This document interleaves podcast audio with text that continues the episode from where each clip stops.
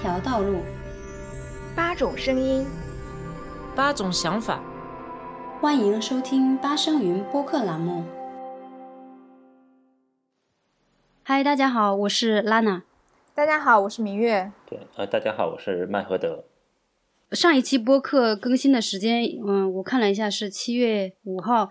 这一期录制的话，拖了这么长的时间，也主要是因为呃两个原因。第一个原因呢，是因为莎莎她完成了人生当中呃重大的一个任务，就是有了一个小宝宝，所以她以后参加录制节目可能没那么方便。不过还是很希望她能够回来继续跟我们聊一些很有意思的话题。嗯，所以说这一期就只有我。和明月还有麦和德，我们三个人。嗯，另外一个原因也是因为，就是呃，法国的这个七八月份是公共假期，很多法国人都会去度假。虽然我不是法国人，但是因为小孩不上学嘛，嗯，虽然有这个暑假的托管中心，感觉最近工作也比较忙的，所以播客就一直。处于一种停滞的状态，但是就觉得这个事情已经开始了，就觉得如果哪天不录了，半途而废，又觉得挺可惜的。呃，而且这个很多有意思的话题，如果不聊一聊的话，我觉得也挺可惜。所以我们还是尽量争取这个继续来录制这个播客，然后发表一些自己可能不太成熟的一些观点。所以这一次我们。要聊的一个话题就是，就是因为我最近看到有好几篇公众文章写到这个现在的年轻人，嗯，就是不愿意谈恋爱了，所以今天的主题就是围绕这个。我以我个人的观点来来看的话，我觉得现在的年轻人不喜欢这个谈恋爱了，我觉得可能分有三个原因，一个是时间，因为大家工作时间都特别多嘛，然后工作完了之后。很多人可能就想自己安安静静的待着，或者是再去参加一些什么活动啊什么的。本来这个时间就很少，然后还有一个很大一部分原因，我觉得现在的这种呃网络或者是手机或者是游戏这种，把大家的时间也占了很多。专门把一段时间拿出来要去跟一个另外一个人一起分享，或者是做一件事情的话。那就这个时间又更少了。嗯，然后我觉得还有一个就是很多人他可以通过其他的一些渠道获得一些精神上的满足，所以他就觉得也可能就没有这个必要去谈恋爱了。我不知道你们俩是不是呃比较赞同我的这个观点？对啊，我感觉就确实性价比不够高了。现在，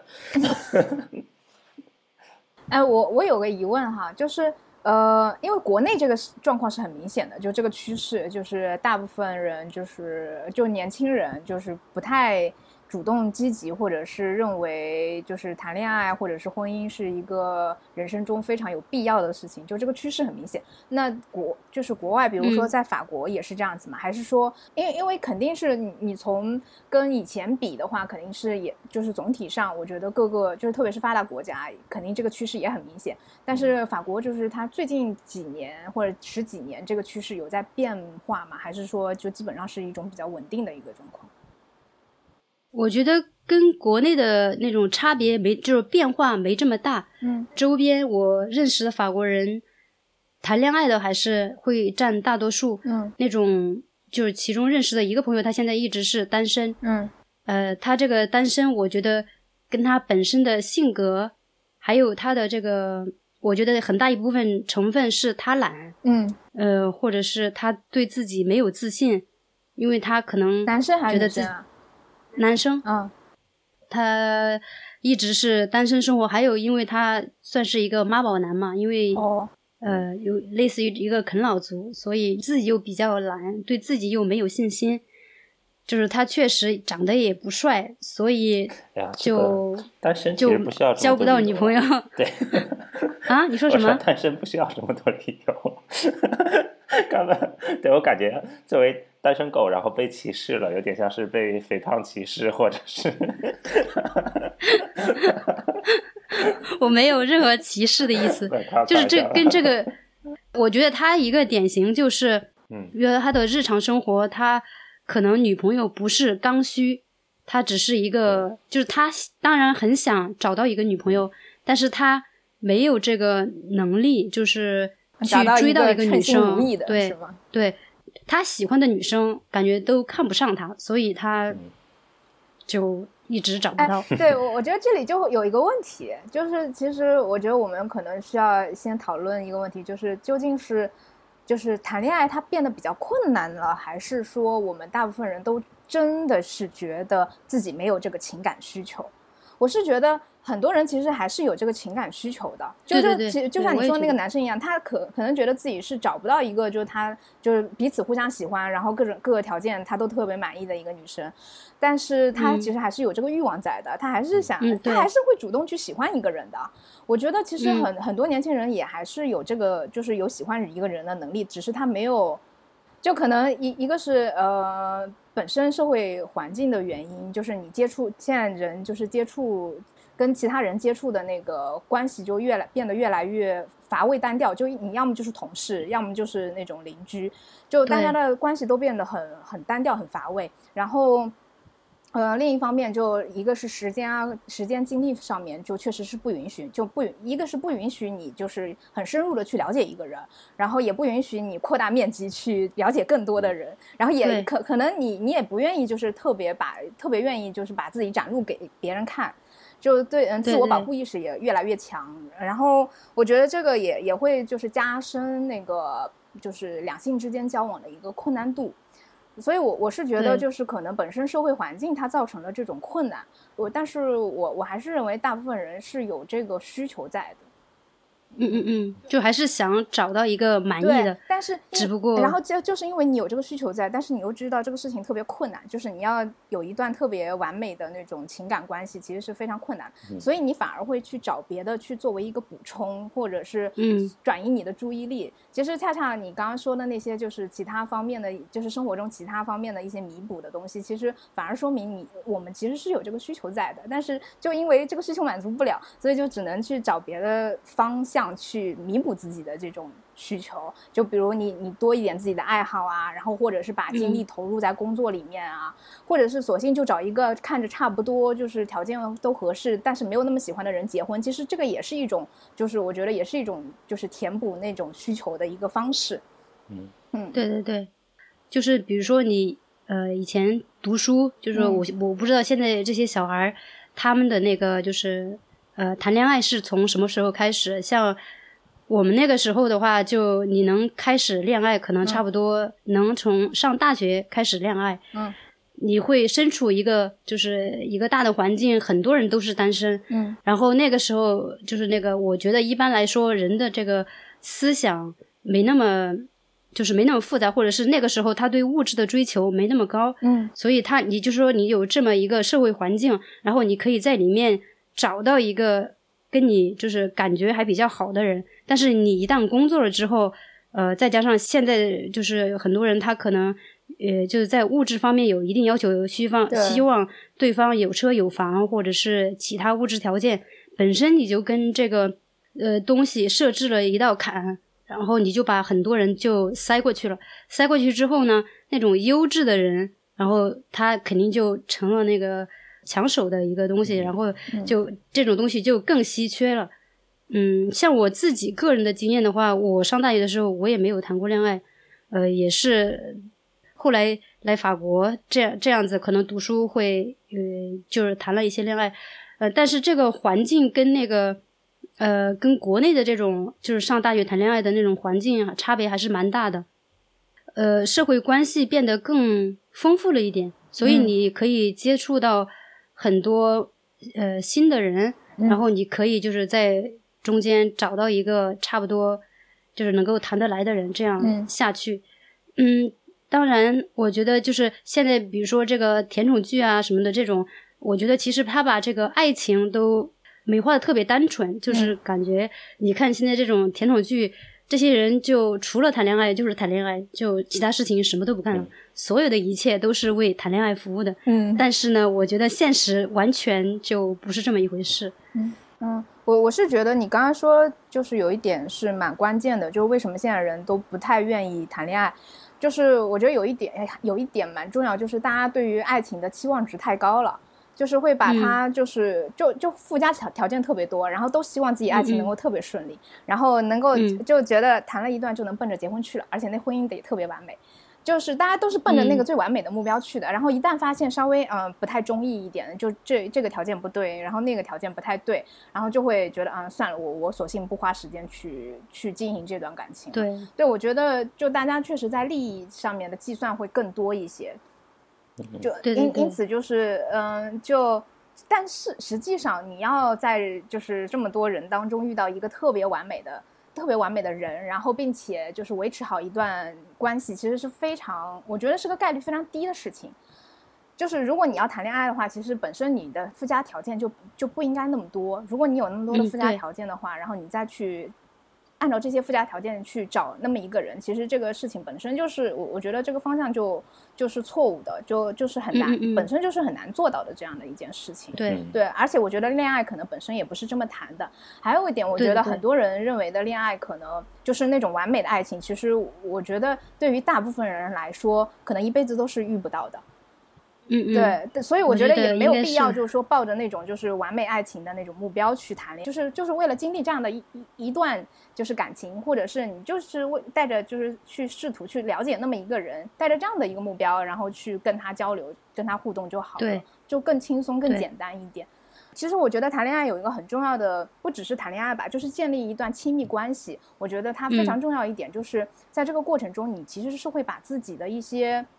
就怎么说，你自己的一个人格，你其实是会被打破，然后会重建、重构的。就在这个过程中，嗯你你通过就是，嗯、就对彼此的信任也好，互动也好，在这个过程中，你其实是会完成另一个自我的提升。我觉得这个对于一个人来说是非常重要的。嗯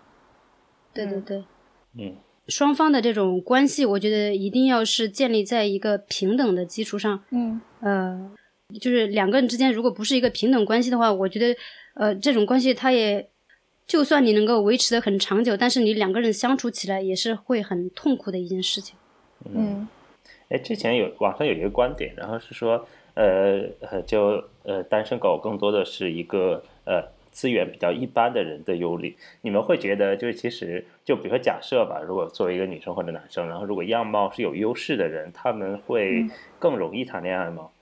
我觉得概率上是会有哎，因为我我是看身边的那些朋友的观察来说，嗯就我嗯觉得至少他们就是会更容易被，就至少女女生吧，吸引我觉得到异性，呃，男生可能外嗯，男生外貌也可能也也是蛮重要的，但是男生还有其他的，就女生对于男生其实还会有其他的要求，但是女生如果你就单说外貌好了，就哪怕你其他条件一般般，但你至少外貌不错的话，其实就是你至少被追的概率是会更高。这个我觉得这个优势会对这个这个其实还是蛮明显的，这个对比是蛮明显的。但是你被追的概率高，不意味着追你的人就是适合你的人，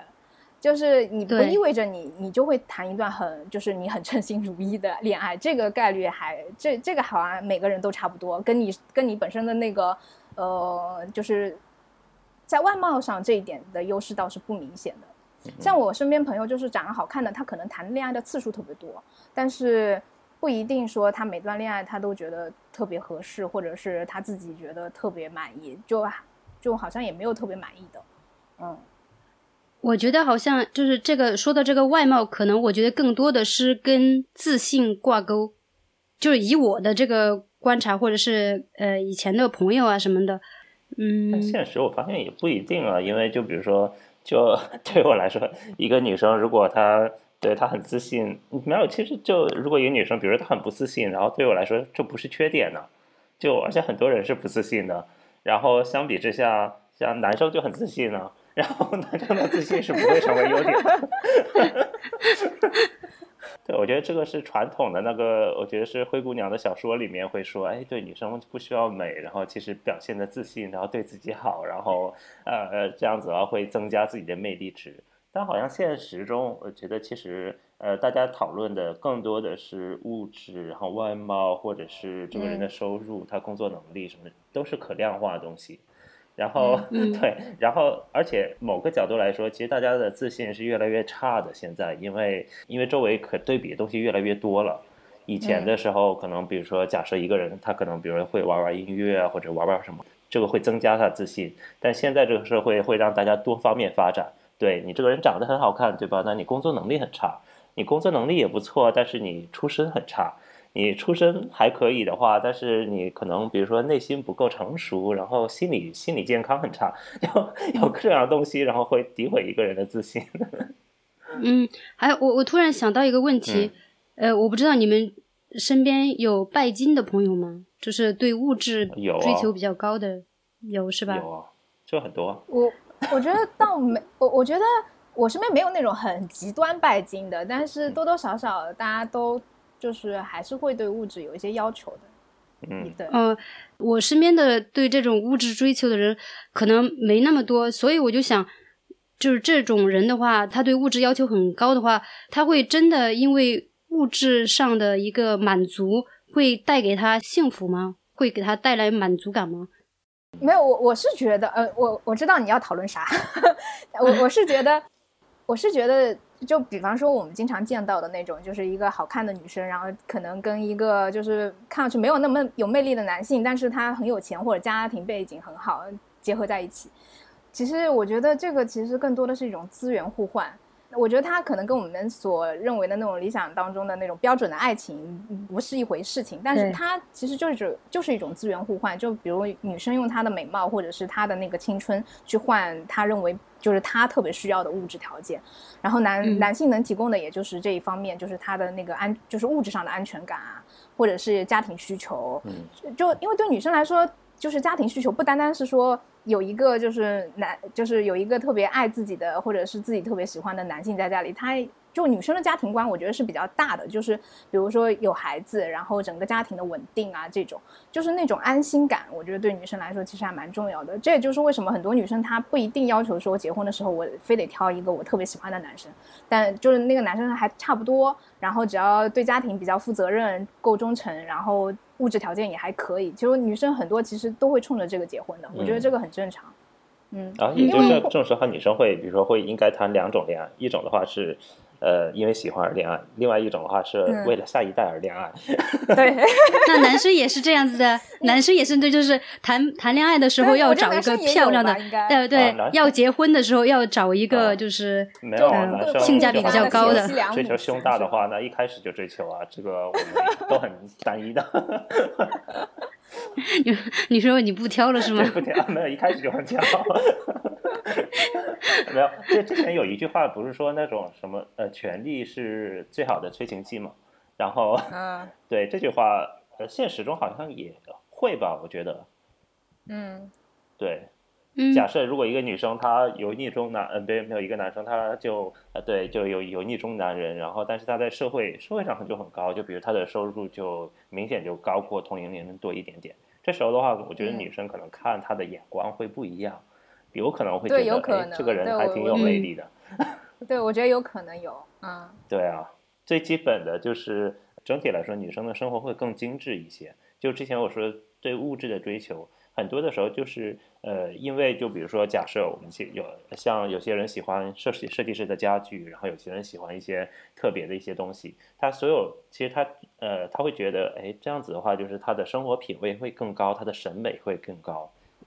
然后对，然后这样子的话会建构他的一些自信和一些东西，然后在这个这个情况确实需要一些物质的支撑，所以在这方面其实确实男生更加糙一点。如果这个人比如他收入很高，但是他的审美很差的话，社会是会接受的。如果一个人收入又很低，然后审美又很差，大家就觉得哇，这个人有点对十恶不赦了。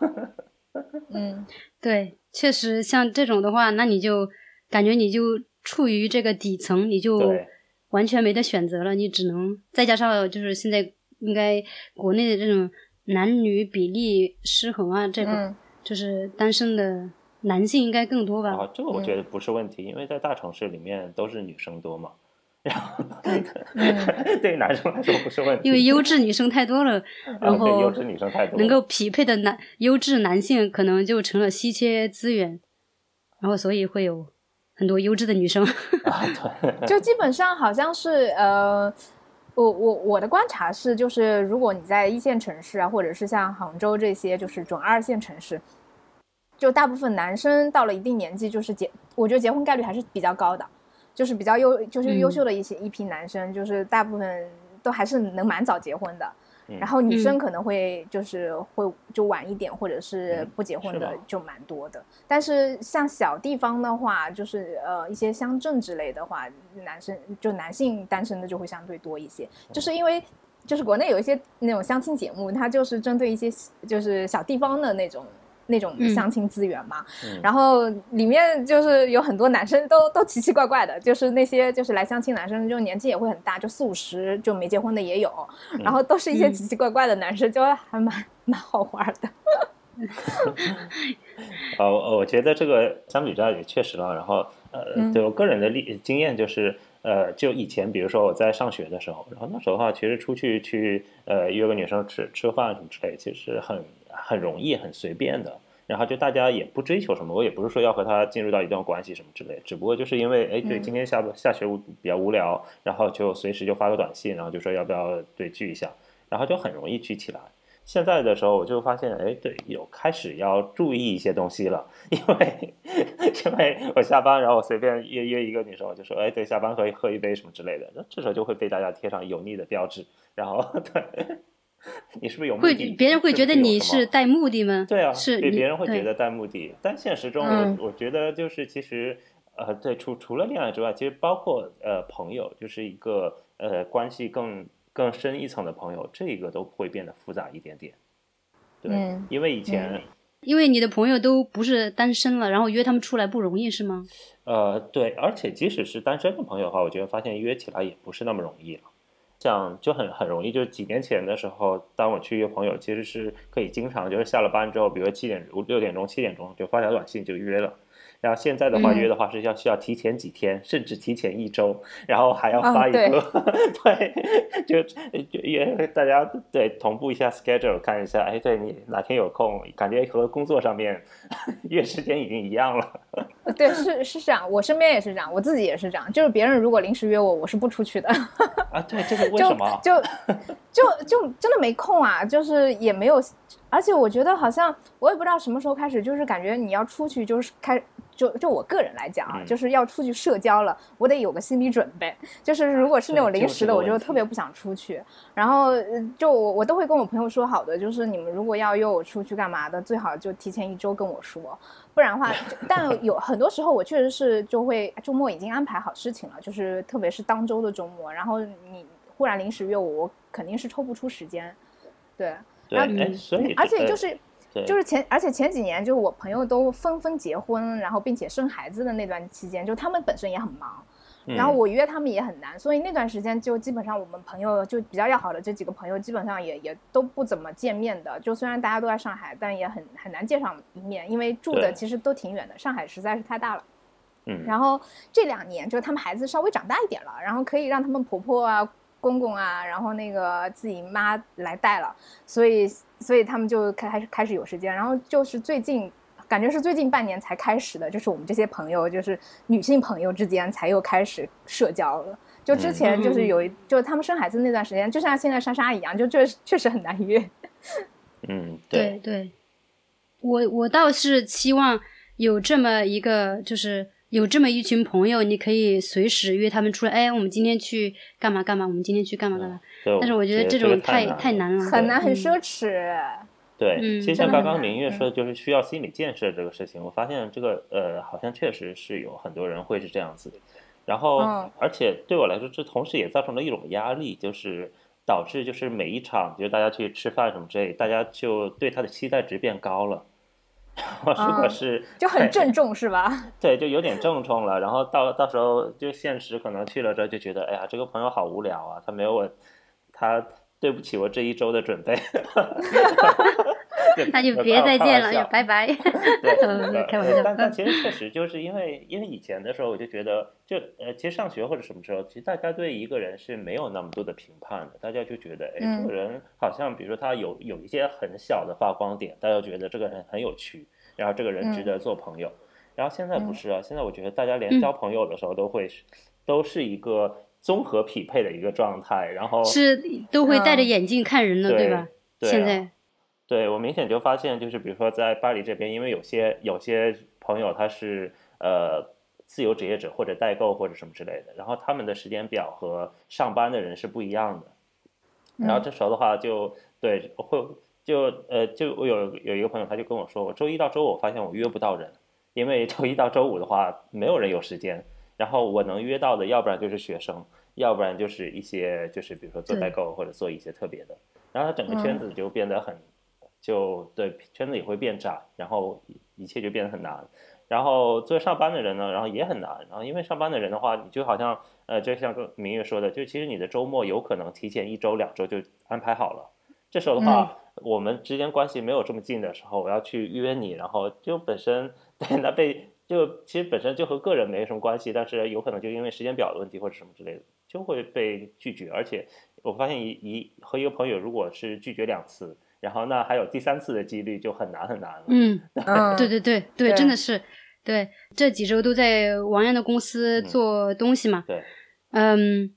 然后我就真的很懒得跟其他人就是打招呼，有好几次中午吃饭我都一个人，就是我我想静一静，嗯。就是有的时候我觉得就是还是有必要，不管是出于礼貌，还是就是还是要跟其他人多交流，或者是吃饭的时候一起吃饭，然后这样就嗯感觉，要不然你这个人就太不合群了。就就因为这件事情，让我突然想到我我刚来法国读书的那段时间，就那个时候我觉得自己精力充沛，然后就真的是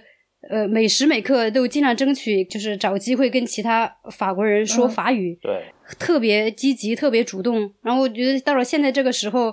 自己在呃这方面的需求也就变得特别少。嗯然后我也懒得去跟其他人，就算他有意思或者是呃没有意思的一个人，我都懒得去，就是去我说要争取跟你谈得来的人成为朋友。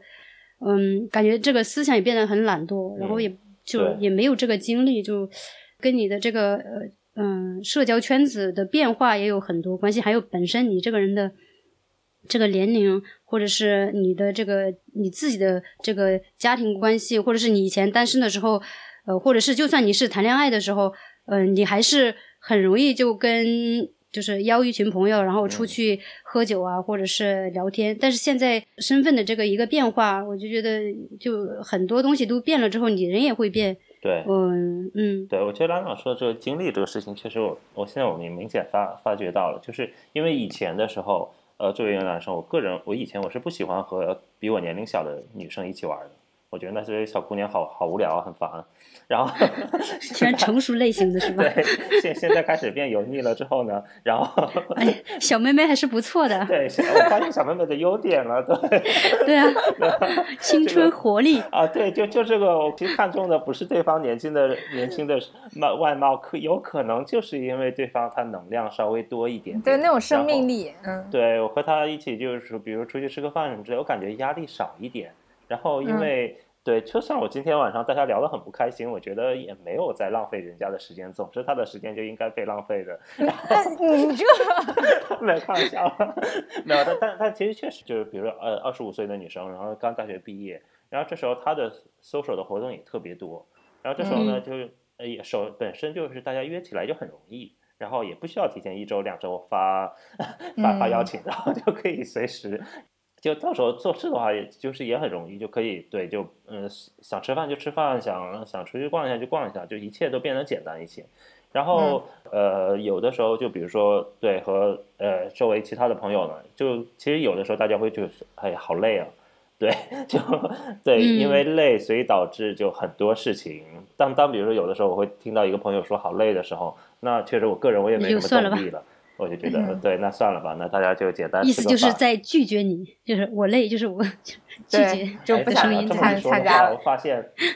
啊，那我要有一个 list，然后我发现大家都在拒绝我。对，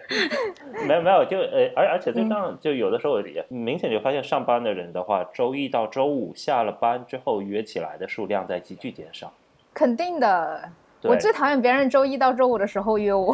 哇，对这种，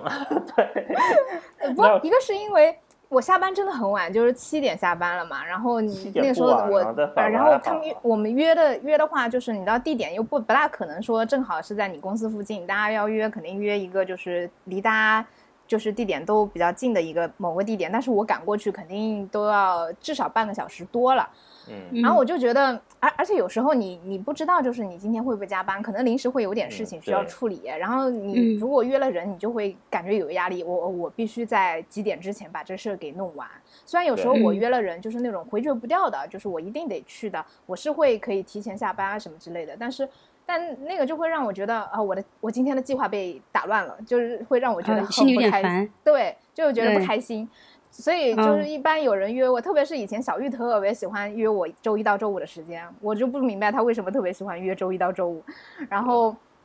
那因为他每次他约我，我都会回绝，我都会拒绝。然后约到后来他就不约了，就到就大概就是我养这种心态。对啊，对，就因为我平常我就感觉就是我个人就因为到周一到周五的时候，比如说今天因为下班，比如呃上班的时候有一些就不爽的东西，然后想啊，对，今天又遇到一个啊就马上然后想去抱怨一下，然后对，然后其实很多的时候是这种事情，就周一到周五，我觉得更多是临时的一种，因为呃嗯当时一些特别就是哦，或者是今天忽然下班早了或者什么时候，然后嗯想约一下人，更多是临时的。周六的时候再去约朋友，然后周六其实很多人也是很累的，上了一周，嗯。然后对上了一周的班，周六当然想一个人静静，然后在家里面躺平一下，然后早上也不想起床，然后下午的时候出去也该要去超市买买买买菜了，然后做一下家务了，然后对，然后一周的话，周一到周六，然后都废废掉了，然后周然后周日，哦，明天又要上班了，我得啊今天 要得休休息一下我要调整一下，对吧？对 对，对啊，就普遍的，我觉得工作人都是这种心态吧。嗯，我我还好哎，就是我倒是有的时候希望就是不是周末别人约我出去，那个时候约我出去的话，我我肯定就不会带小孩儿，单独的出去见个朋友，我觉得还蛮蛮爽的，因为嗯一般呃现在我们嗯差不多每周都会见朋友，但是每次出去都是一家人，然后就是见不同的人，但都是一家人。啊对，我还蛮喜欢，就是单独一个人出去，因为没有就没有小孩可以管，然后我觉得还挺爽的。嗯对，你你这是暂暂时从家庭负担中解脱出来，这我是这是逃避是吧？你这个对你这种才是休息。对，有如果一般结婚了或者有小孩，晚上就很难约起来了，约晚饭。肯定啊，嗯，嗯，对嗯我跟那个 Fix 都还好吧，他也会偶尔单独出去见朋友，他其实也很呃喜欢这种时候，就是呃就是因为你平时一家人生活，小孩儿这些你就是你整天面对的都是这个，但是你偶尔如果单独出去去见一个朋友，或者是你单独出去去做运动，或者是去学个东西，就是让你暂时的跳出你习惯的这个这个这个环境，我觉得还是蛮舒服的。就是我觉得一直要有呃新鲜的一些东西，然后进来，然后让你的这个很平淡的生活有一些不一样的东西。我觉得我我我是蛮蛮喜欢这种。对，我我是觉得对有小孩的家庭来说，这个好像是蛮需要的。因为我身边朋友也是，就是他们虽然就是带小孩儿，当然他们也享受带小孩儿的那个时光了，但是嗯嗯，就是偶尔就是带自己一个人出来跟我们吃饭的时候，就特别开心。嗯，对。对，嗯，对对对，所以所以导致我们明显就发现，现在有的时候约朋友，对约那种呃，嗯就是也生了有小孩的那些那些男生女生，反而比约那种单身的朋朋友更加容易一点点。对对对，他们其实是很渴望，就是有人约他们，然后能出来一会儿的。对，哎，还还有还有一个，对我想对需要一些秘籍，就是现在就比如说约，就假设我作为男生约女生哈，周末除了吃饭还可以干什么？我又不想陪她为什么你需要这个秘籍呢？啊？没有，就因为因为现在我现找些事情做吗？对，找个事情做，因为现在发现事情变少了。就是呃，就比如说，假设如果我去对我喜欢运动的话，约一个喜欢运动的女生，这个是很容易的。然后，嗯但除此之外的话，呃，现在就包括比如说连电影院也，呃因为有两三年没有去电影院了，我觉得现在电影也变得无聊了。大家连对看个电影都很就也很难约起来，然后其他事情就包括展览，就以前的时候还会经常去周末约个展览什么之类的。但是嗯现在因为展览的，我不知道是因为年龄变大了，还是展览的质量变差了。然后所以呢，就有的时候有些朋友，然后他们我去约一个展览的时候，他们会觉得，哎呀，这个展览也就一般了，也挺对，没什么好看的。嗯我觉得可能也是跟你这个。呃，审美的提高有关。就是以前你学生的时候觉得哇，这个作品好棒，那个作品啊也很棒。现在你看多了之后，嗯，都差不多去有些展览，你就会就会挑剔，对哎，这什么东西啊？也会来弄展览，这什么东西？对，就就这个问题，对，所以导致有的时候就，对我就发现，就比如我约一个女生去看一场无聊的展览的话，我感觉我在浪费人家的时间。对，所所以明月的话，比如说你在在上海，然后你去，如果你想去，对，和约一个男生，然后你你们会做什么？除了看展览 看完展览去吃饭，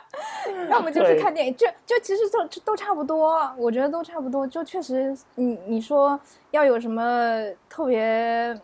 就没没有什么特别很就是很新鲜，然后觉得很有意思的事情 值得去做的。对呀、对，是是会有这个问题，尤其是就是你跟这个人就还比较熟了之后，就是嗯。展览也看过了，饭也吃过了，电影也看过了，对啊，然后你要再找一个什么特别的活动出来，就是确实挺难的。啊，对对嗯。对，啊，这真的是对，而而且呃现在已经不敢，就是说比较难跟一个朋友就说我们先约一下，然后不知道干什么，然后就先约一下这种。这这对这个不大可能，基本上都是要有内容了才能约。对，呃，对，好吧，嗯，呃，那我们单身的原因可以可以抱怨，是因为最近展览变差了，然后 好的电影变少了。我突然在想，自己以前就是还没有结婚的时候都在干嘛？那个时候感觉从来都不会觉得无聊，就是也不会说要像你现在这种状况，就是说我要想办法，就是找一些活动来做。就是那个时候时间也过得很快，就好像差不多每次都是都是好像去，要么去吃饭，要么就是去去酒吧，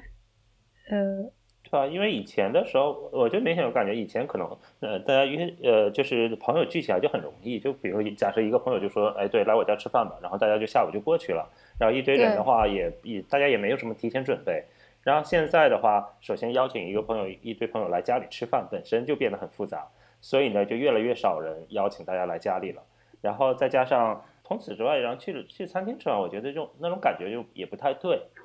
对，然后再加上就是，就算和一个朋友，比如说新认识的朋友聊的比较来，然后这时候的话，就会发现想约第二次就要稍微要努力一下，因为嗯有有些朋友他甚至会在，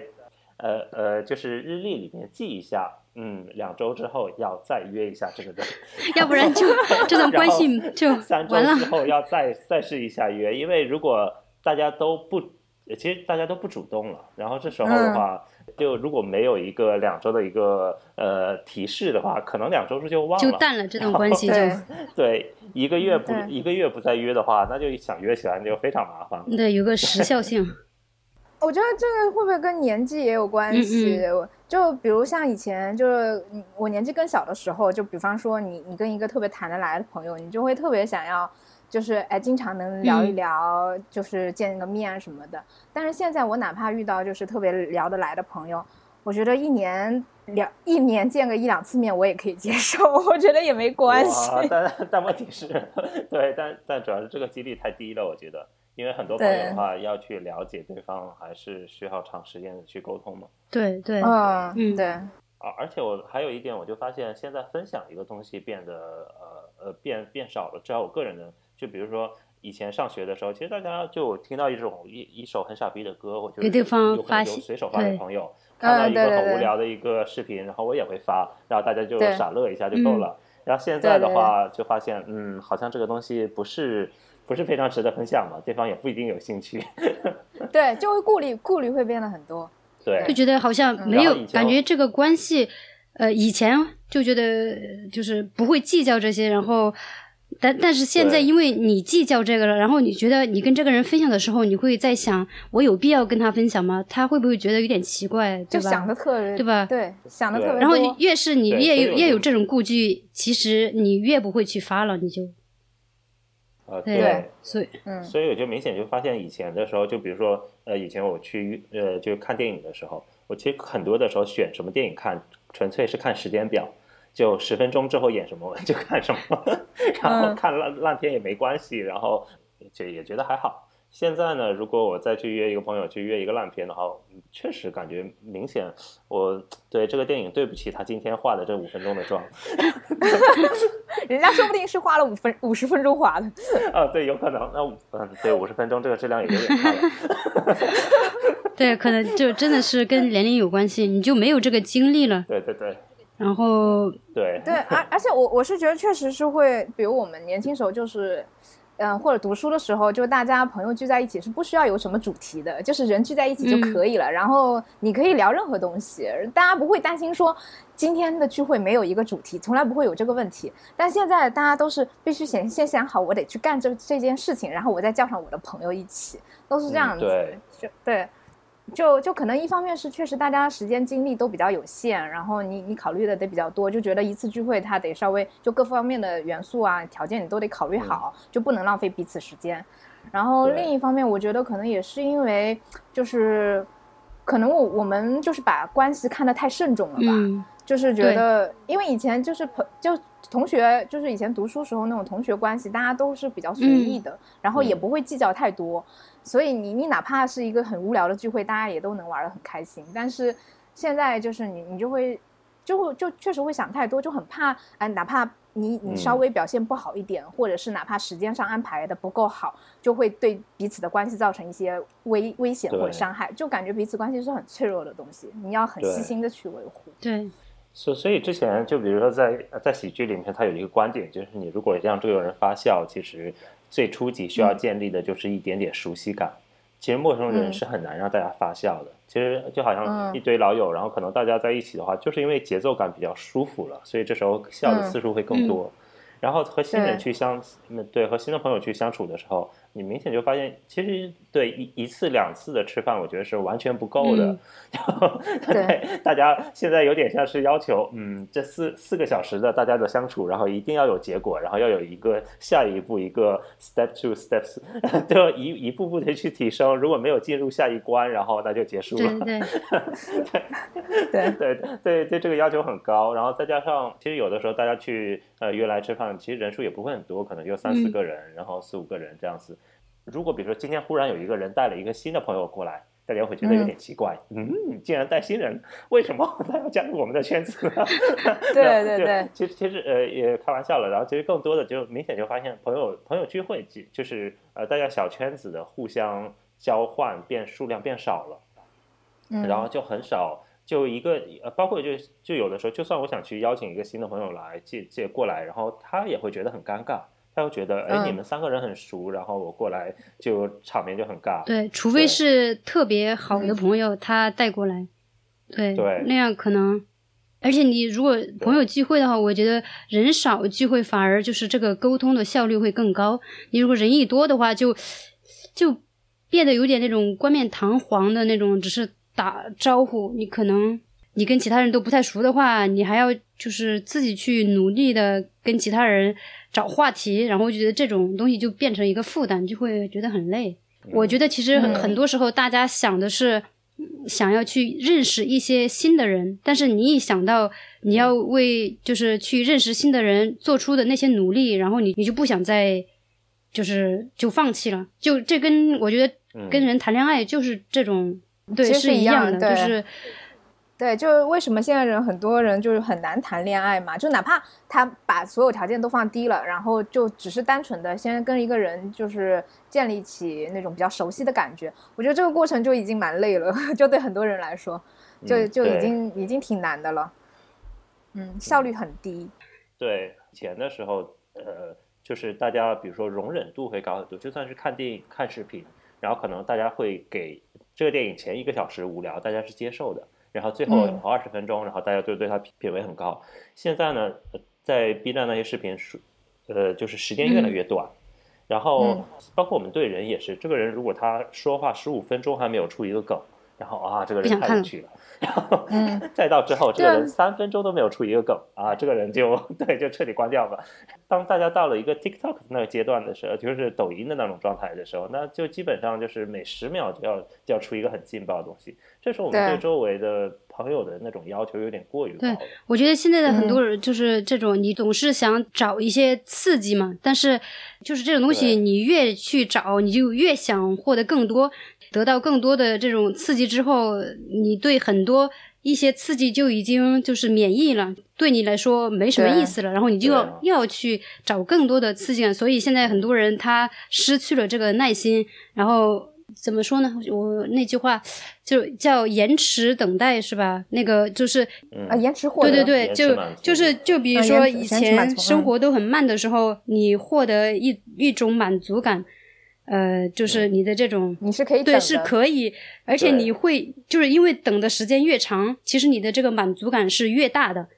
你如果等的时间太短了，那你就你你这个满足感就会没那么高，然后你会就是相反的，就会就是越来越想有更多的刺激，所以我我就觉得还是挺喜欢慢生活的。我昨天看电影的时候有一句话，然后他就说，就是什么木心说，以前过去的社会，呃，车也很慢，人也很慢，一切都很慢，所以一生只有时间来爱一个人。哇，这个好美好啊！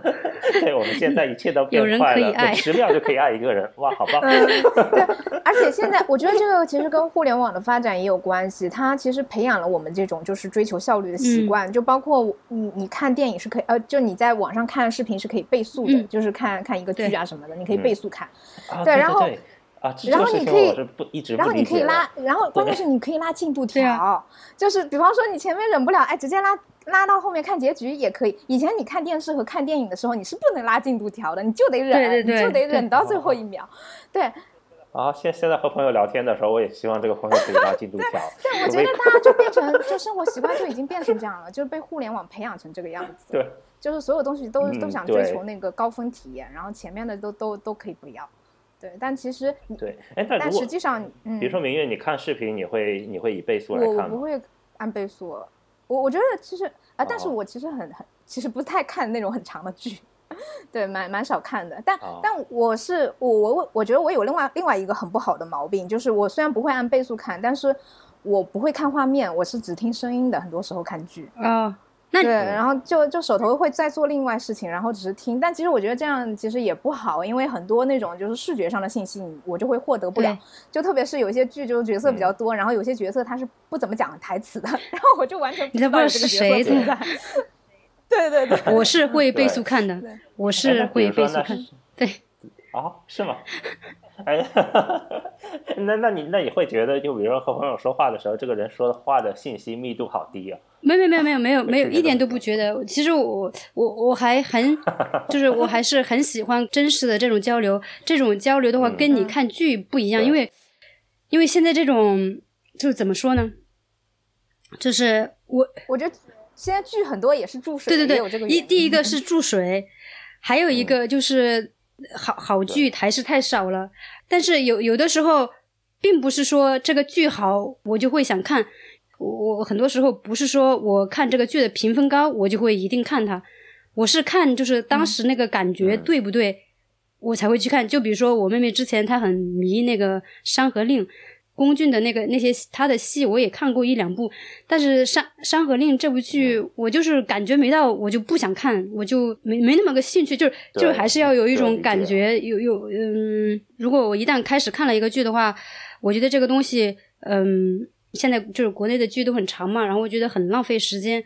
就是嗯从来不会花这个白天或者是晚上的正常时间来看这个剧，所以我一般都会熬夜看。熬夜看的话，再加上这个年龄一上来，然后你这个身体就熬不住了，然后就一般看一次之后，就感觉这个人就虚脱了，然后要好几天才能恢复过来。所以我觉得现在看剧是一个 是一个巨大消耗的一个消耗身体和精力的一个事情。嗯，那么所以我现在就是可能顶多呃偶尔看一个剧，然后一下看完了，然后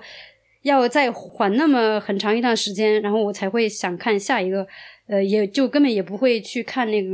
就不会看去看综艺了。我对我我最近的话，我是挺喜欢听那个脱口秀的，因为很搞笑嘛，那些段子。除了这个的话，我其他综艺的话，我也都不看，就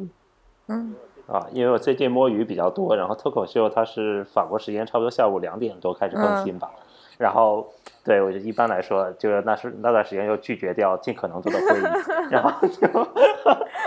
然后就在公司里面看，你这人那你不会笑出来吗？哎，还是对，在公司里面看，然后跑到跑到会议室里面，然后偷偷的躲起来，然后就嗯，对，边喝喝点东西。哇，这种好爽！我我现在是一我一般工作的时候，我就可能呃边边做边听点播客，或者是听一点脱口秀。嗯，其他的话，就是我我发现以以前在上海工作的时候，我发现就是像禅他会边工作边看电视剧嘛，然后我就觉得这种。会特别分分散注意力，就是你如果看剧的话，你肯定还是要知道它到底发生了什么，嗯，然后你还有这种视呃，就是你这个画面，我还有的时候还是要看的。然后你你如果边看剧然后边工作的话，就觉得这个工作的效率就特别低。啊，我之前有一个小技巧，就是呃看剧的时候要用手机来看，这时候你在电脑上工作，然后手机就放在电脑上面，然后它屏幕的话也刚好。这种因为现因为现在就要倍速看嘛，你就就等于你这个倍速的时候，你一定要集中精力看到，要不然你你根本就就等于不看了。所以你所以我就不可能就是又倍速又同时在做工作，那肯定是不行的。那那个时候你就不要倍速了嘛，你就你就正常速度看。但是我觉得好慢，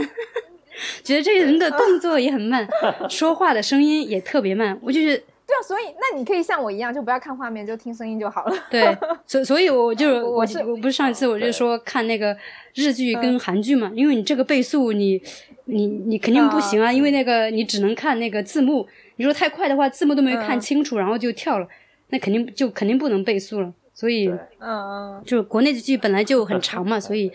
必须得倍速，再加上我又不愿意花正常时间来看，这个。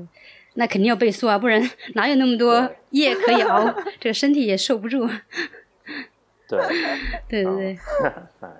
哎，说说到这个，我想问，就比如说像像明月，然后你是你记得你上一次你就呃，比如说认识一个男生，然后你会觉得这个男生好有趣啊，就大概是什么样的状态？什么时候？嗯，就不管有没有进入，不管之后有没有再联系。呃，有啊，是。前年吧，我我们是在那个微信读书上面认识的，就是那个时候我刚刚用那个软件嘛，然后它是会，那就微信读书它是会，就是比如你看了一本书，然后在你看的同时就有其他网友在看的话，它是会显示出来的。然后当时我是看的有有看到他的名字，就有一个网友，然后然后点进去看，哎，发现他他的那个书单有很多是我想看的书，然后所以那个时候就加了他为好友。然后后来就一开始就是微信好友这样子，偶尔互相点个赞。然后后来就是有一次他忽然联系我说他是那个做语文那个培训的，语语语文教育这一块的，就是课外培训。然后他们有一个什么嗯暑假的那个夏令营，之前我跟他呃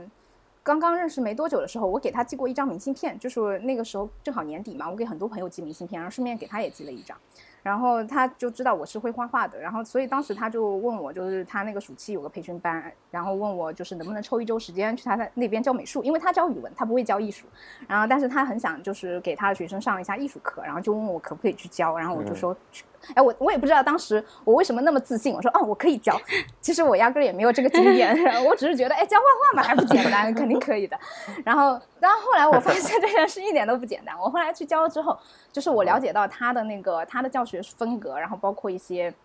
他的那个呃，就是学识水平之后，我才意识到这个事情一点都不简单。然后反正很有压力的教了一周之后，当然也也就反正。正常的把任务给干完了吧，也挺顺利的。然后之后就是反正那样子慢慢跟他熟起来的，然后现在也一直有联系。然后他那个时候是在苏州的，然后今年搬到上海来这边，然后在嘉定那边继续做他那个事情。但最最近不就遇到那个培训班这个事情吗？他现在就是比较在转型过程中，对。但现在一直都有联系的，然后包括就是我跟我朋友不是要做画室的事情，然后他他就是因为我们一开始就完全没有头绪嘛，就是这个也算是课外培训的内容，然后就想哎正好就是他比较有经验，然后我也跟朋友过去跟他有聊了一下，然后他就特别支持我们。我一我一开始真的只是随便想想着聊一聊，然后没有想到就是被就是就他真的表现比我们还积极，就就一直帮我们安排那个他那边的试听课程啊什么之类的，然后招招学生，然后弄场地，然后布置就是备各种课，就是课程的那个设计啊、备课啊什么都特别积极，就算是推了我们一把，就挺好的，就慢慢慢慢开始这个事情上正轨了。对，对我我我是蛮怎么说呢？就他是那种嗯，怎么讲，就是。就是在我理想观念当中非常理想化的一个男生，就是就很很符合我对一个男生，我觉得这个男男就是一个非常优秀的男生的那种要求，就他特别符合那种，就是已经已经超过那个我我认为就是我我我能见识到的真实的男生的那种水准，就就很优秀，很优秀，嗯，然后我之后要 copy 一下他的微信名单，没有，但他自己变得优秀是吧？出乎你意料。可能会，对对对，我要我我虽然没有时间成为优秀，但我可以装的很优秀。可以，他其实可能可能会一开始可能会有点出乎你意料，因为我当时就是看他的书单，我之所以加他好友，是因为他里面有很多关于佛教的类的书，我当时正好在看那那一类的书，然后就嗯，他有特别多这类书单嘛，所以我才加的。就他自己本身教语文，就是也是教那个就是。古典就是就中国的那个呃，就是那些四书五经啊这一类的，就偏国学这一些。所以一开始我跟我朋友讲他的那那个事情时候，我朋友都是用一种很诧异的眼光怎么还有这种人是吗？对，怎么会有这种人？而且他们都觉得学国学的人很可怕。就我我朋友里面，你知道学艺术的人都会觉得学国学的人很传统嘛，就是会会有很保守、很传统啊，或怎么样子。然后就是一起做画室的那个朋友，我就我跟他讲的那个事情的时候，他们都觉得哇，学国学的男生太可怕了，就就甚至就是我就是我朋友的那个呃，当时我朋友老公他也在嘛，他听到他说明月，你千万不能跟就是学国学的就是人有任何交往，他说学国学的人太可怕了。然后后来就是他们也认识，然后就是发现哦，原来不是他们想象中中那种很死板很保守，就其实是个很怎么说很他比我们小很多。他是九四年的，但是是一个就是就但是那种思想啊，包括形形式风格都是很成熟的一个人，对你看不出他是一个九零后，就是非常成熟。所以说看书还是有好处的。嗯，看书是有好处的，是有好处的。所以那个时候，对啊，我觉得认识他对我来说最大的一个帮助就是，呃，我也开始努力看书。明月，你别说这个事情，我呃，就是我我我开始看书也是因为，嗯，就是也是刚开始做播客的时候，就觉得自己做播客的话，感觉好像以自己单以这种自己的这种社会经验的话，我觉得还不足以就是呃去就是发表一些比较成熟的一些观点，所以我觉得。但是又觉得自己好像在这个知识方面又很差，然后后来我不是看到你在那个微信读书上面看了蛮多书的，我说哎，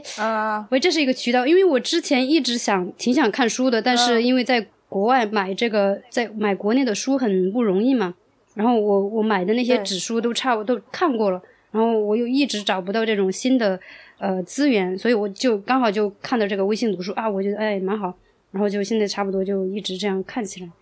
嗯，对对对对，我觉得微呃微信读书真的很方便，对对对，也是当时是也是另一个男生推荐我用的，蛮好。你有你有那个，而且他付年费吗？你有付年费吗？我没有啊，他都有免费的那个天数的，哦哦，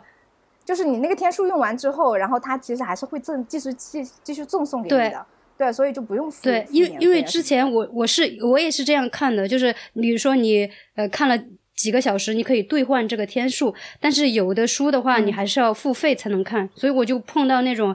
要有付费的书，所以我就现在就是等于是付了年费，然后再看这个。嗯。啊，其实它年费也不是很贵，我记得。就很很便宜，就比你自己去买书要便宜多了。那肯定啊，而且自己买书真的搬家时候就就真的很后悔。我现在就有很多，就但是有一些那那种艺术类的书实在没办法，因为你电子书看不了，就只能买，只能看。但是那个那种书，你知道印刷的又特别好，纸又特别厚，真的我我觉得搬家时候就真的蛮头疼。对，反正嗯，只要我觉得，我觉得对于我来说有这么一个工具我能够使用的话，我就觉得已经很不错了，就不再就不挑了。真的是 蛮好的，是蛮好的。对对对对。而且他那个，我觉得，我觉得他的那个资源也蛮多的。对对对，特别多。像你像上面能够找到的名著啊，都能够找到。就就比如说我最近看的那个，就是跟这个呃婚姻关系相关的那个一个意大利作家的啊，那个笔试是吗？哎，我我昨天开始在看了，对对才看啊，嗯，你你觉得怎么样？我还没，我才看了一点点，还没看到哦那个，对，我看我看这本小说是因为我那天听一个播客，呃，他们有一次那种读书会，然后就评价这个作品，然后这个呃作品是一个意大利作家叫呃莫拉维亚，我后来看到这个他是五十年代写的，然后没过几年就被法国的一个很出名的导演戈达尔他拍了一个电影，嗯，但是这个电影我还没看。嗯，然后因为当时我觉得这个呃读书的这个评论人，他们两个人他们发表的一些观点，我我觉得蛮有意思的，然后我就来看，看了之后我发现我跟就是这个书评人的一些观点还不太不是很赞同，嗯因为这部呃作品它有描写很多的这个，就是这个男主角他等于就是是一个有点渣，然后又很懦弱的一个男的，呃，然后他里面有很多的这个心理描写。这个书评人他说到这个的时候，他会觉得，呃，这个男的有点那种，就是呃，怎么说呢？站在一个男子主义，就是大男子主义的一个角度上，不是很尊重女性。他也不能是说尊重女性吧，也有也有可能跟当时这个五十年代的时候那个的一个社会呃关系，比如说那个时候女性的这个地位不是很高，他可能就是对他妻子有一些忽视啊什么的。但是我不觉得他会存在一个就是看低他妻子的这种、嗯这种行为，呃，这种大段的心理描写，只是他心里的一些斗争啊，或者是一些矛盾。然后再加上他因为很关注自己的这个自身的这个呃心情的心理的变化，呃，事实上的这个对他就是他妻子的一些的关注度就变得很低，因为他太关注自己了。然后他这我不是说了吗？在这个微信读书上，他这这本小说的这个评分特别低，只有百分之六十几。啊，对，呃呃，然后我然后我看了一下这个不好的评论，他就是说这个男的太渣了，然后就说这个这个人怎么这样子？这些人他给评分是因为这个角色呃有点让他讨厌，所以他给这个评分很低。我就觉得对这个作品或者是对这个嗯作者就很不公平，就是嗯呃说到这个，主要是因为他会就是把自己的一个价值观或者是道德观。呃，转嫁到这个这个这个戏剧人物上面，然后来以这个来评论这个作品的好坏，我都觉得就是有点那种有失偏颇。反正我就是这本小说，我觉得还蛮蛮好看的，我觉得，写的因为有看那部电影，然后那电影也很棒，那个就就是对，就笔试面试了一的那个电影戈达尔我还没看，我就还是有点想看的，我有点想看。那我后面可能来看一下。对嗯哎，我现在我忽然对我刚刚忽然想到，就会不会是其实所谓的渣男是一个更加真实的男性，更加哎，就其实是我我有点有点好奇，就是渣男的定义到底是什么？就因为我我那天跟朋友正好在聊天嘛，他们讲到自己儿子，就是就是我一个好朋友，他的小孩儿大概三两三岁嘛，嗯那男孩子呢就是比较就是性格比较温顺，然后就是跟其就不、嗯跟其他就是陌生小朋友玩的时候，他都会比较照顾其他小朋友。然后你知道他我朋友的嗯老公就说了一句，他说：“哎呀，我们儿子以后千万别变成渣男，就对谁都好。”然后我就想啊，这个是渣男的定义吗？我就搞不清渣男到底什么意思。啊，对啊，我觉得他们觉得渣男就是呃，就是滥交，嗯，或者是处处留情，或者是脚踏几只不一定。船，吗？就就比？如说像那那比如说，如果一个人他很自嗯。私，然后我就比如说就只和一个女生然后交往，但是他和这个关系中他是一个很自私的状态，也会被大家说他渣男。嗯。对所以，我觉得渣男范围挺广的，嗯，不好的男生都可以哎所以被所以评论成渣男《对天龙八部》里面那个段正淳，他，哎，是段正淳吗？对是是段正段正淳淳就属于嗯渣男是吗？对，应该是属于这个范畴的。但我那个时候我不，应该渣男应该是要比较帅的人才段正段正淳挺帅的呀。啊。对，所所以我就觉得，如果长相比较抱歉的人，连成为渣男资格哦，那没那那也不是，我感觉就是大家说渣男的时候，好像就就比如你你长得不怎么样，但是你还出轨，那肯定也是个渣男，就对对对对那如果长得帅的人出轨，然后还算渣男吗？就不算了。也算呀，我觉得应该也算啊。就比如说像这个吴亦凡，也是大家对他的评论肯定也是渣男啊。但哎，但是我我以前哦就是看《天龙八部》，我真的不觉得段段正淳是个渣男，啊我我觉得我还是能理解他的感情观的。就我觉得，啊我觉得我觉得至少他对每个女人都还挺好的。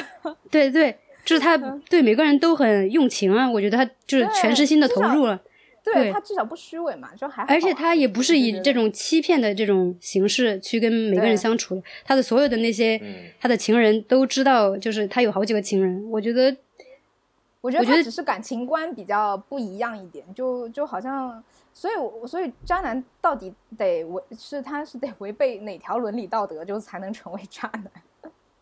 哦，哎，不不过在网上，我觉得现在，呃，就之前我看到过一嗯个理论，就好像是什么吃饭的时候不给你夹菜的男人就是渣男什么之类的。现在想成为渣男，这个范围太广了，就 只要不好就就只就是要稍稍渣男。微就是不顺你不顺女生的心，就是个渣男什么的。对对对，呃，对对对，这个就也包括这就引起来，然后我对现在女权的一点点愤怒，嗯然后就也作为男性，然后我觉得也对，我呃应该过几年就会有男权运动，因为现在 对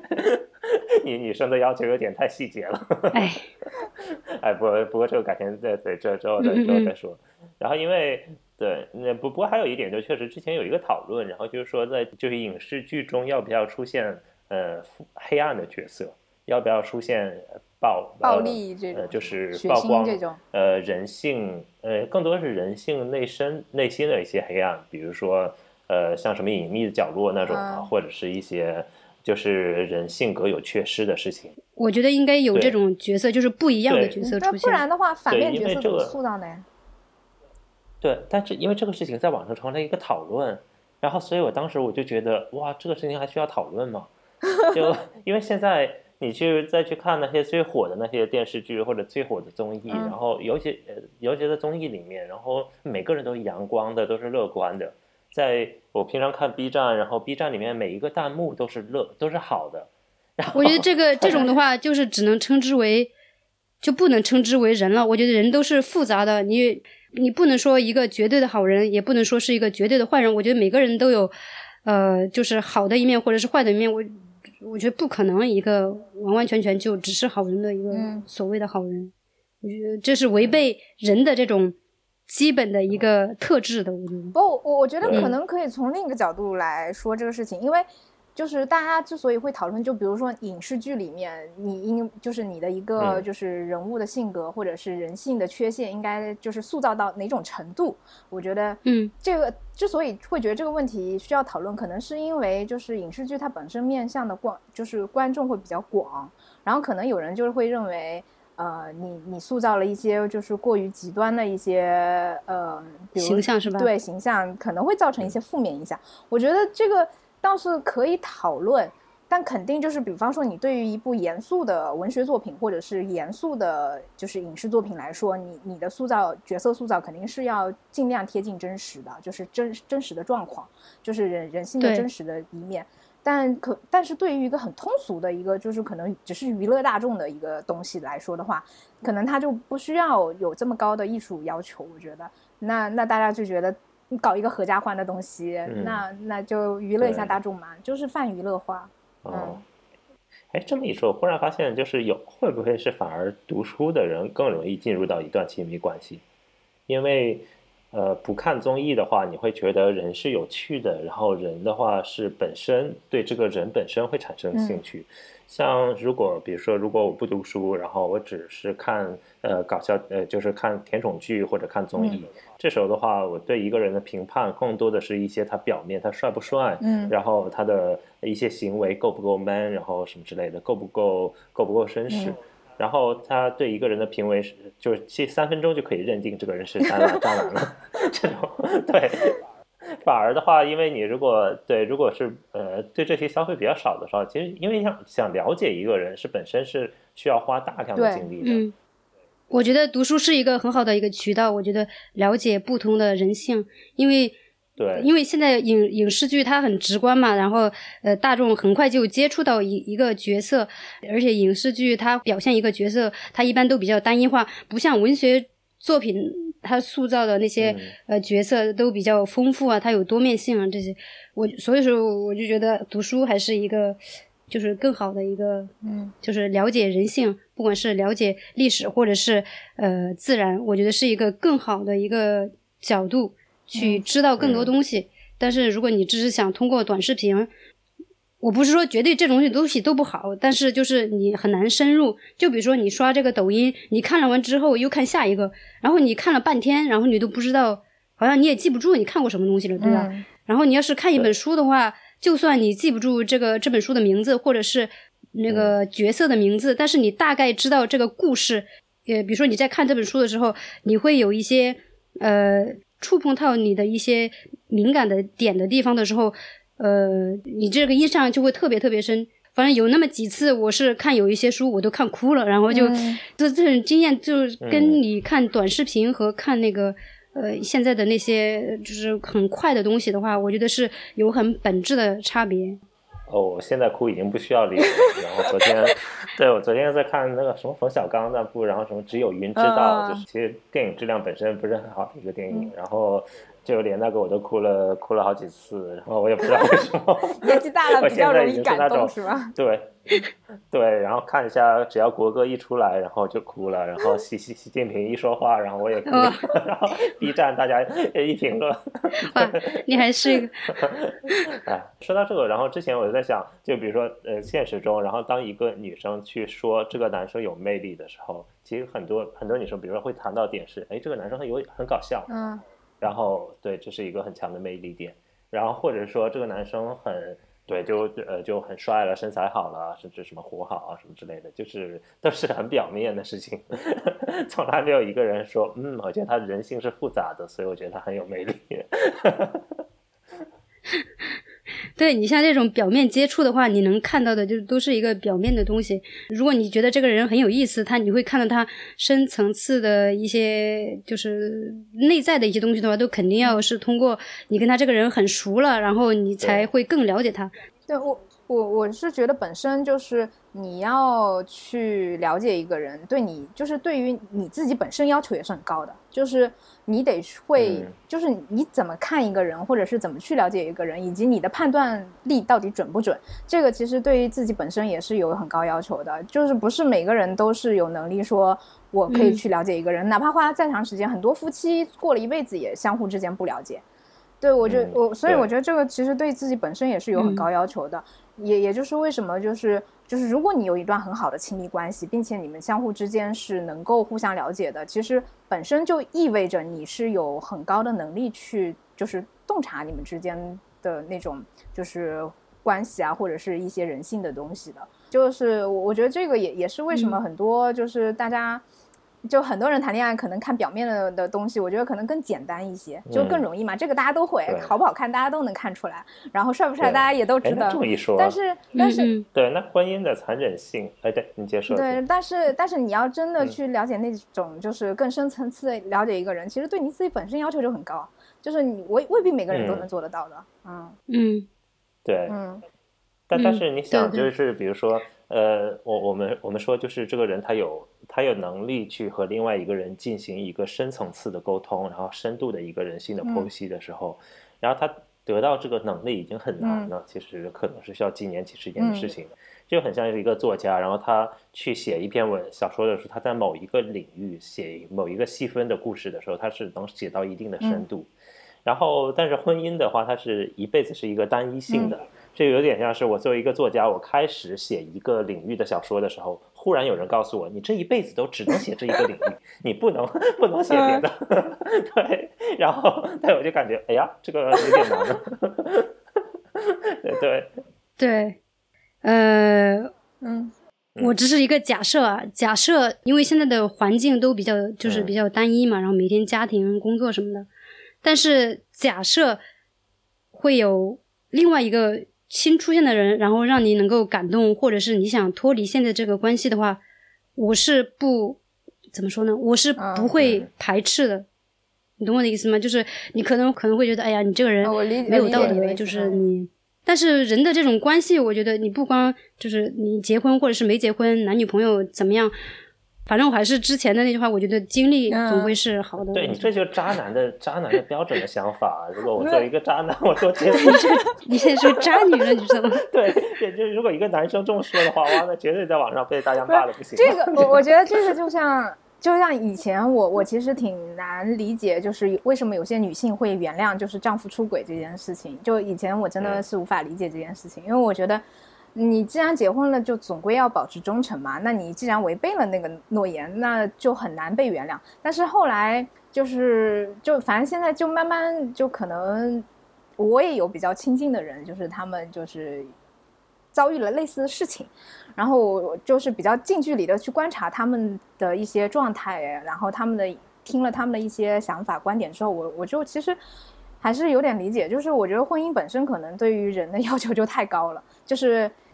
对对。对，所以所以有时候，所以反正现在我遇到那种就是有人就是如果婚姻关系里面有一方出轨或犯了一些就是在道德上面的错误，但另一方选择原谅，其实我觉得也能理解，就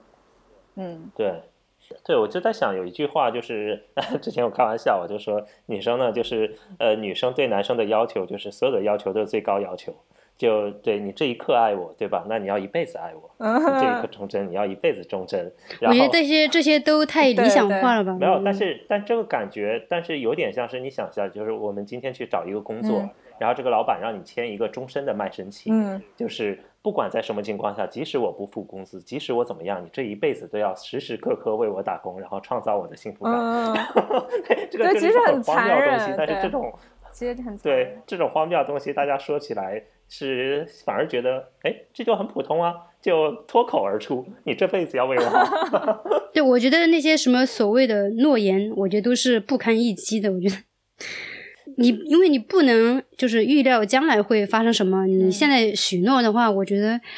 只要将来呃发生一些就是你们的这个感情淡了呀，我觉得你为了维持这个婚姻，为了维持这种关系，两个人还是要捆绑在一起，都是就是很痛苦的一件事情。我觉得人就是这一辈子活的时间也不是很长，我觉得干嘛跟自己和跟对方过不去呢？我觉得，如果真的没有感情了，就不在一起了。我觉得有感情就在一起。哎，那比如说，呃，未来就因为大家觉得就一夫一妻的这个这一个制度本身是有可能不太适合现代社会的。然后，如果未来有一个新的制度出现的话，你们觉得是会是什么样的东西呢？啊，我我我前我前段时间看新闻，看那个南非那边，他们不是有有议员啊，不知道是不是议员，就反正有人提议吧，就是说要。因为南非现在它是可以一夫多妻的，然后他们就有人提议要一妻，也因为为了平等嘛，有一妻有有有一夫多妻，所以现在就也希望也有一妻多夫的制度，然后结果遭到了大部分男性的反对。啊。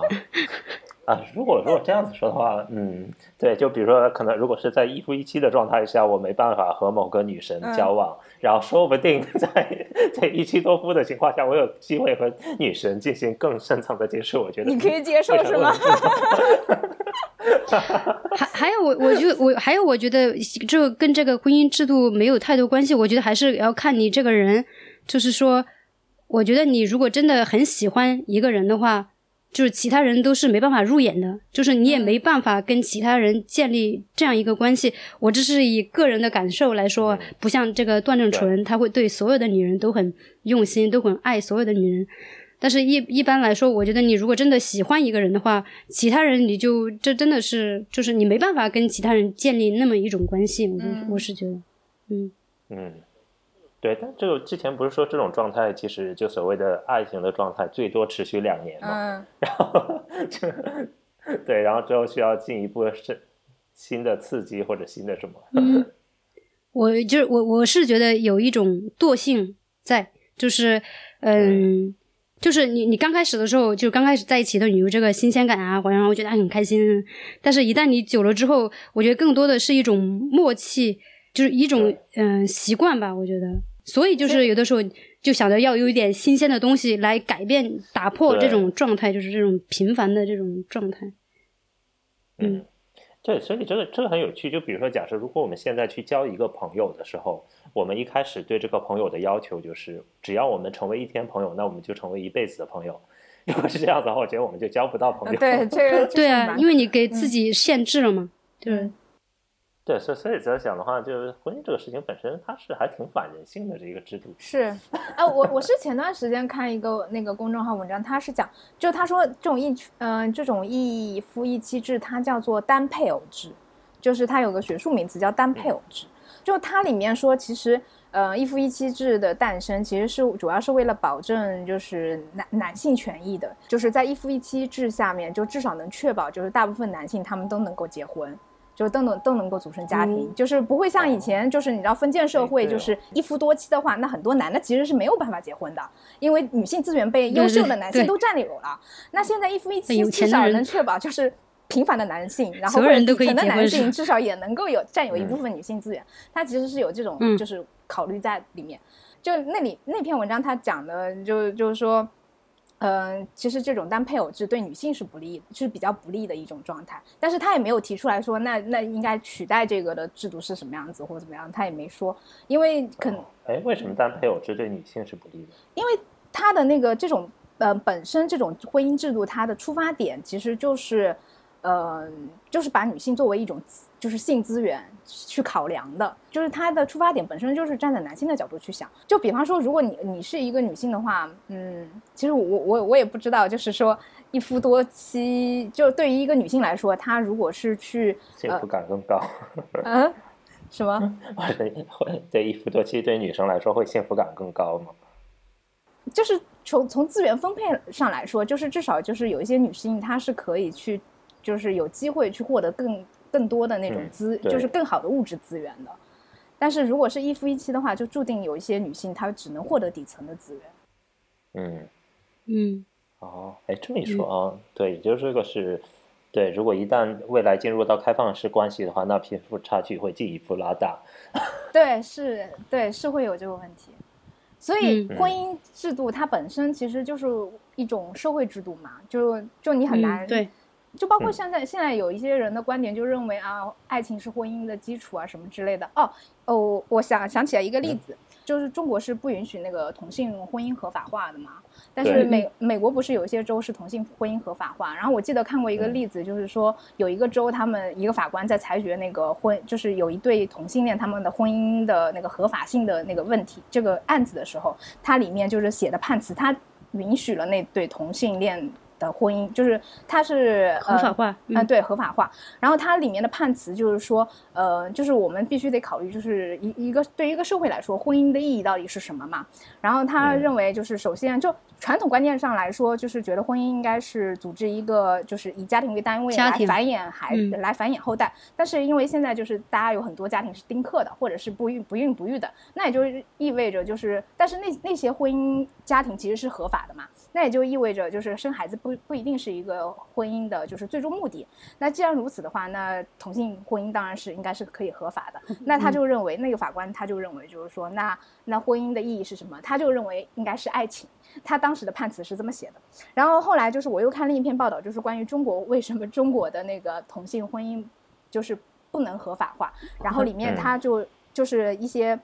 就比较专业的人，他们就是说就是同性就是同性恋爱是可以自由提倡的，没关系。呃，也不是提倡了，就反正是允允许的，是没有关系的，就不会干涉。对对，但是呢，同性婚姻是不就肯定是不能合法化的，因为首先中国没有这个传统，他们是这么说。然后第二，他们认为就是说婚姻的意义对于一个社会的意义来说，它并不是就是它的基础并不是爱情，就是在就是中国的那个理传统观念理解里面就不是这样子的，所以我就就嗯其实这个其实我觉得也挺有意思的，就是这个两个对比，我我其实发觉得就是这种对比下来，就是其实你可以就是我们可以好好考虑一下，就是婚姻对于一个人究竟意味着是一个什么东西。就很多人认为就是嗯婚姻的基础就必须得有爱情，但其实真的是未就未必。嗯，对对，我觉得，我觉得应该也是少部分人真正能够碰到什么，就是真正的爱情。嗯，对。嗯，我对我我真的是越来越觉得，就是爱情这个嗯东西，就是对于真的大部分人来说，真的是很很奢侈、很奢侈的东西。就婚姻其实不奢侈啦，婚姻其实确实你能找个条件差不多的都是可以结婚的，嗯嗯嗯。但是爱情是爱奢侈真的的是非常难，真的非常难。嗯，所以我觉得就是说，这个爱情是婚姻的基础，我觉得不是 很站得住脚。对，不牢靠是。呃，昨天对对就是我看那个冯小刚那部爱情片之后，之后看一个编剧，然后一个编导，然后他本身他去分析爱情片，他就说从专业写作的角度来说，像爱情片一定是通过苦难来衬托的。如果这个爱情片本身它的磨难不够深的话，它是没办法去体现出来的。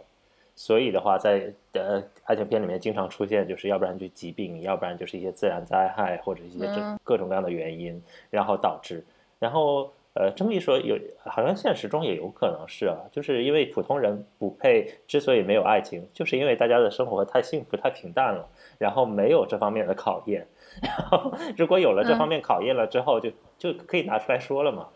对。哦，我就记得那个嗯。是之前看那个《康熙来了》的时候，就蔡康永就说到她的那个她跟她男朋友的事情嘛，她就说她跟她决定跟她男朋友就是就是在一是在一起吗？还是说就是反正就是他们的关系就是升华了的那一刻，就是有一次遇到了那个地震，然后在那一个时候就是只有他们两个在一起，然后遭遇了那个地震，然后那之后他们的感情就升华了，就对，一定要有一点。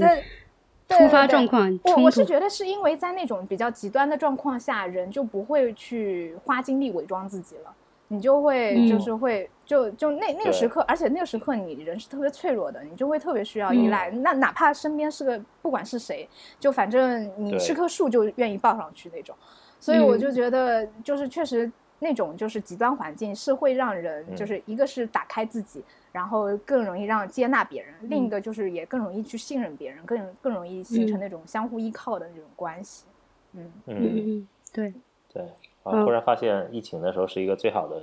最好的一个机会，然后竟然浪费了这方面资源。好，好，那我们也说了蛮长时间的了，那我们这一期先聊到这儿。嗯，好的，好的。嗯，好。好，那我们下次再接着聊。好，拜拜，拜拜，拜拜。